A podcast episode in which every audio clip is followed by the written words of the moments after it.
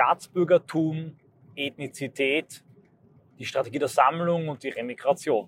Servus Leute, liebe Grüße aus Wien, herzlich willkommen bei der Audioanalyse, die sich auch um das brennende Kern- und Tabuthema dreht.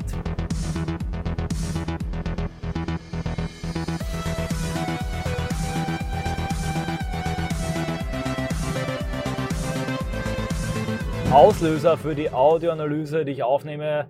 Ich fahre gerade am Justizpalast in Wien vorbei, Ende November äh, 2023. Ich sage jetzt immer das Datum dazu, falls Leute die später hören. Ist ein Tweet von Erik Ahrens, also kein Tweet, eigentlich ein Blogbeitrag auf X. Er hat offenbar X Plus, ja, man sieht das, ähm, indem er im Wesentlichen für die Strategie der Sammlung plädiert, ohne das jetzt natürlich in meiner Terminologie auszudrücken. Warum sollte er auch? Ich verlange nicht, dass jeder übernimmt. Ich sage das nur für Leute, die sich in der Terminologie auskennen.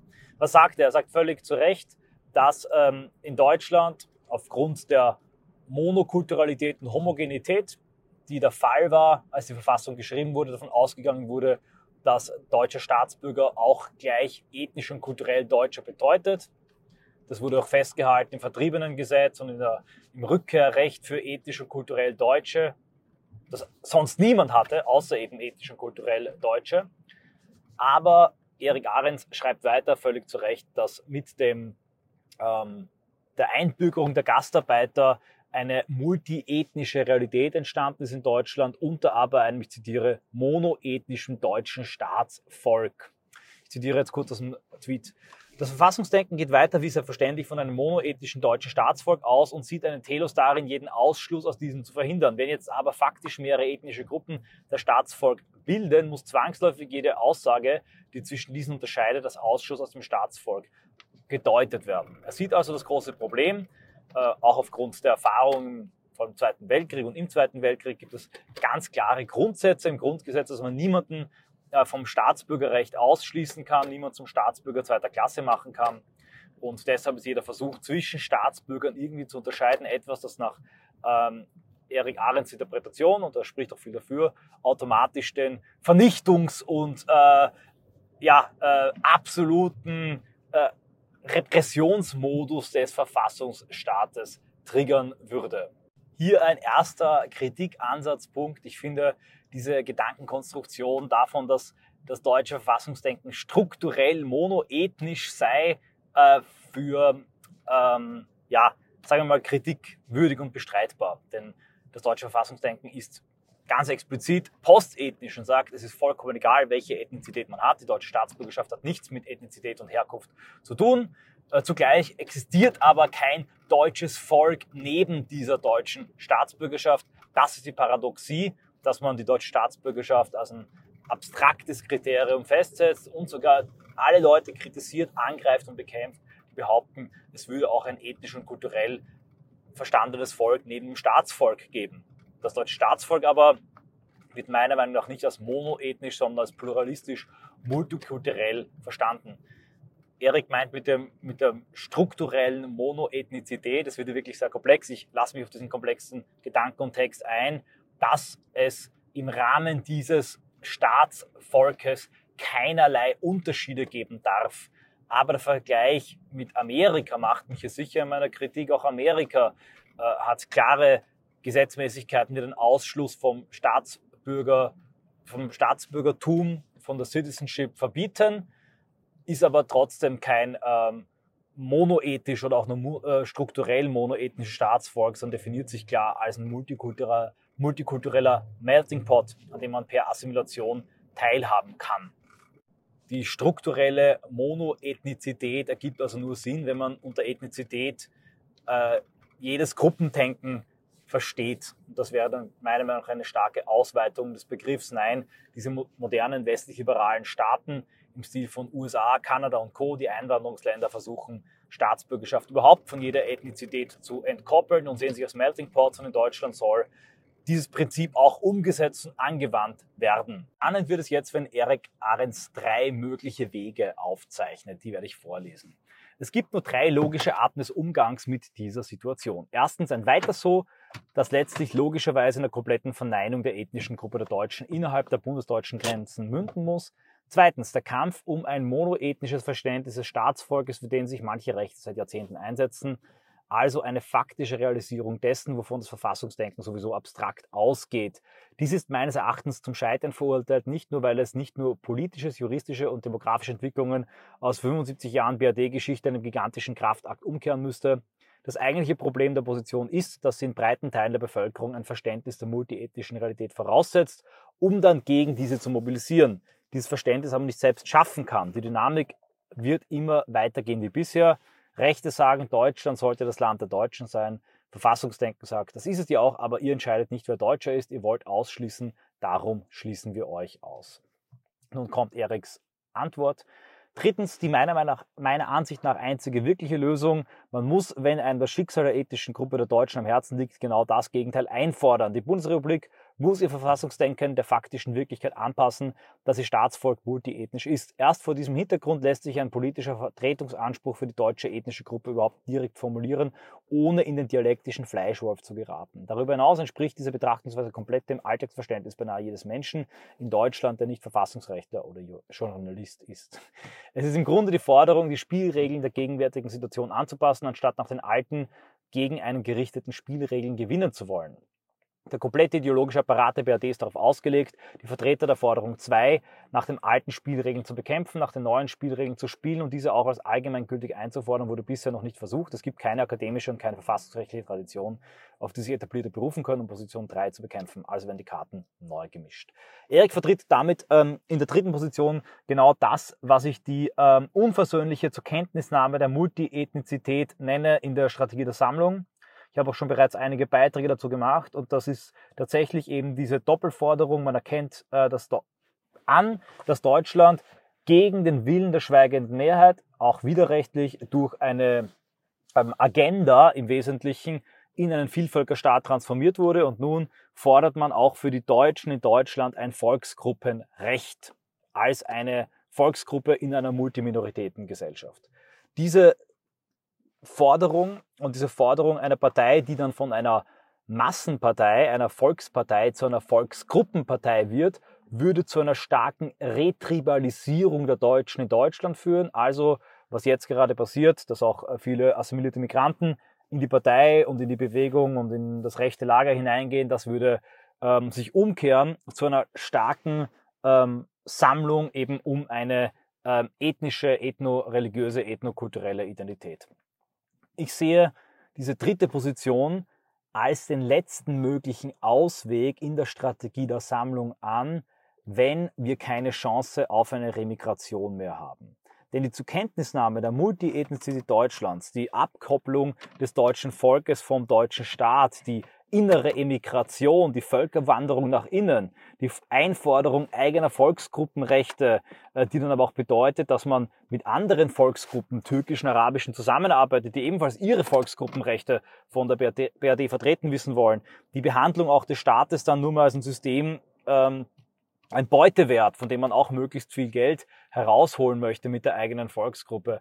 Das ist meiner Meinung nach, ergibt nur in Verbindung mit einer räumlichen Sammlung Sinn, wo man dann genau diese Volksgruppe und diese Minorität, vielleicht die größte Minorität, die stärkste Minorität in diesem Land sammelt.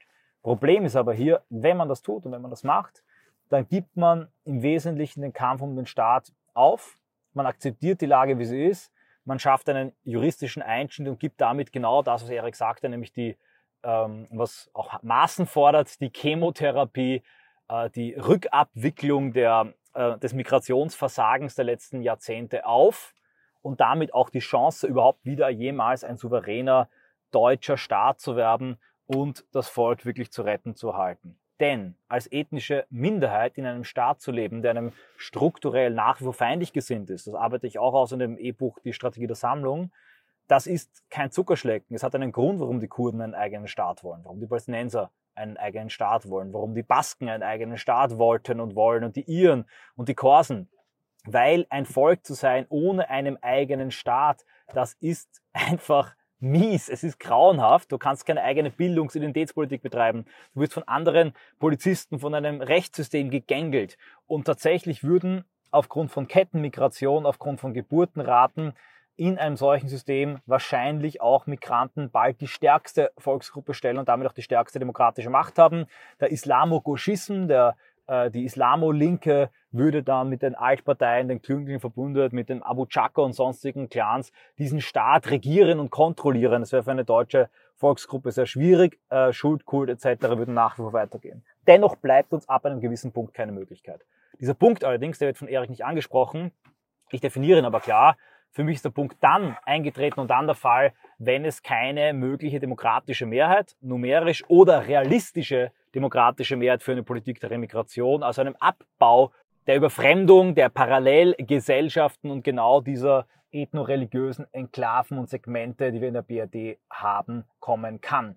Dafür aber zu kämpfen, für eine Remigration, ist im Moment das Entscheidende und das Wichtige und daher ist im Moment die Strategie der Sammlung, auch wenn man sie schon ausarbeiten kann und äh, vorfassen kann, das habe ich in diesem E-Book versucht.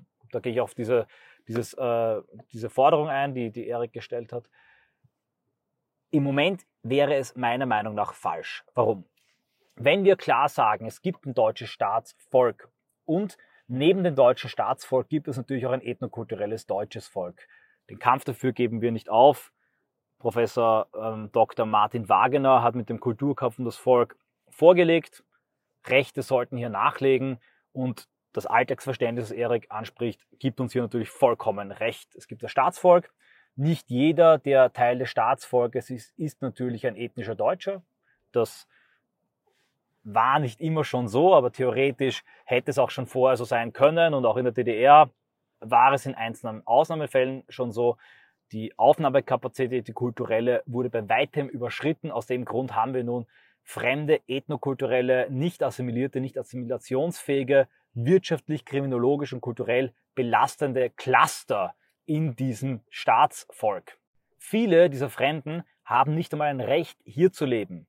Ein guter Teil von denen, in gewissen Volksgruppen sogar ein Großteil, ist über das Asylrecht, über Schleichung des Asylrechts in das Land gekommen und lebt hier als Scheinasylant, als Asylshopper. Ein anderer guter Teil hat keine Staatsbürgerschaft und lebt aufgrund einer Myriade an Aufenthaltsgenehmigungen. Man schaue sich mal das Aufenthalts- und Ausländergesetz an in diesem Land. All das ist auch relativ simpel zu streichen und nur ein gewisser Teil, bei gewissen Ethnien wie Türken ein großer, bei anderen wie Afghanen ein kleiner, hat tatsächlich die Staatsbürgerschaft und ist ein Teil des Staatsvolkes, allerdings ein nicht assimilierter und ein nicht assimilationswilliger und fähiger. In der Konvergenz der Katastrophen nach FAI, Konvergenz der Krisen, nach Kaiser bestehen gute Chancen, dass in der sich zuspitzenden ähm, Lage, in den sich überschlagenden Entwicklungen, und wir sehen das in der hysterischen Überreaktion auch der liberalen Eliten auf die Hamas-Demos, dass die bestehenden Konzepte zur Remigration, ich sage nur Maßen, Chemotherapie, Sarrazin, eine Maßnahme konnte doch retten, News reichelt, zehn brutal ehrliche Maßnahmen, sogar der Bildzeitungskatalog, dass die notwendigen Maßnahmen zum Abbau dieser Volks- und Bevölkerungsgruppen durchgeführt werden. Wenn man sie aber akzeptiert, wenn man die multiethnische Realität akzeptiert mit einem, jetzt sind sie nun mal hier, dann nimmt man der Remigration ihre gesamte Kraft, ihre gesamte Visionswirkung. Wir haben keine demografische Macht im Moment. Wir haben keine kulturelle Macht. Wir haben keine starken Erzählungen, Memes und Narrative, die funktionierende kulturelle Gemeinschaften bilden können. Im Kampf Clan gegen Clan, Parallelgesellschaft gegen Parallelgesellschaft sind wir als äh, jahrhundertelang so erzogene, konditionierte Individualisten, äh, staatsunmittelbare Staatsbürger den einwandernden ethnoreligiösen Clans heillos unterlegen. Unsere größte Waffe ist immer noch der Staat, die Bürokratie, die Polizei, wenn wir es nur schaffen, das System so zu programmieren, dass es tatsächlich auch das Staatsvolk in seiner Integrität schützt. Meiner Meinung nach besteht eine Möglichkeit, unter diesen ständigen ethnischen Schocks, die zeigen, diese Leute sollten Teil des Staatsvolkes sein, sie sind aber eben nicht assimiliert, sie gehören eben nicht dazu. Das sehen wir Rechte klar und deutlich, andere sehen das erst deutlich, wenn diese Leute eine Hamas-Demo machen und antisemitische Ausfälle, ja vielleicht sogar irgendwann antisemitische Überfälle durchführen. Aber in diesen Erkenntnissen halte ich es für möglich, das Staatsbürgerschaftsrecht, die Möglichkeit zum Erwerb der Staatsbürgerschaft, all das zu reformieren, in vielen Fällen, insbesondere bei Doppelstaatsbürgerschaften, dieselbe zu entziehen, auf die bestehenden, nicht assimilierten, nicht assimilationswilligen Enklaven einen maximalen Assimilationsdruck auszuüben mit einer breiten, ebenen, angenehmen Straße der Heimkehr mit finanziellen und sonstigen Anreizen und in Zukunft das Staatsbürgerschaftsrecht nur mit einem revidierbaren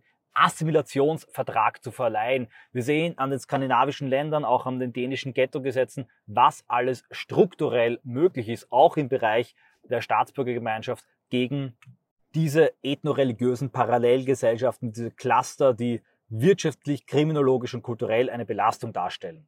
Hier nochmal an alle Verfassungsschützer. Nein, ich meine nicht alle damit und ich weiß, dass einzelne Menschen sich auch assimilieren und einfügen können. Es ist möglich, wir haben dafür ein von mir klar definiertes Zeitfenster, nämlich solange demokratische Mehrheiten bildbar sind. Wann läuft das aus? Meinen Berechnungen, meinen Überlegungen zufolge dann, wenn ein Drittel der Wahlberechtigten nicht europäische und damit auch für eine Remigrationspolitik kaum zu gewinnende Migranten sind. Bis dahin haben wir meiner Meinung nach noch ähm, 15 bis 20 Jahre Zeit, vier bis fünf reguläre Bundestagswahlen. Wenn man das dann nicht geschafft hat, dann gilt es, in die Strategie der Sammlung überzugehen, die AfD in eine Volksgruppenpartei zu transformieren. Und in meinem E-Book Strategie der Sammlung habe ich ganz genau ausgearbeitet, wie die Leitstrategie der Reconquista dann zur Strategie der Sammlung wird und wie jeder Teil des rechten Lagers, Partei, Bewegung, Gegenkultur, Theorie, Bildung und Gegenöffentlichkeit sich dann in einer räumlichen Sammlung, einer Sammlungsstrategie einer Volksgruppenpartei in der, ich zitiere nochmal das Buch, unversöhnlichen zur Kenntnisnahme der multiethnischen Realität dem, des Vielvölkerstaates Bundesrepublik gegen eine potenziell feindliche, antideutsche, von Linken und Islamisten dominierte Zentralregierung zu stellen, zu organisieren und zu transformieren haben. Ich begrüße die Debatten. Ich freue mich sehr, dass ich ein scharfsinniger Geist wie Erik, der, wie man sieht, an Adorno und Hegel geschult ist und immer großartig um die Ecke denken und formulieren kann, mit diesen Problemen befasst. Das war mein Beitrag dazu. Bin gespannt, was er davon hält. Er wird sich wahrscheinlich anhören.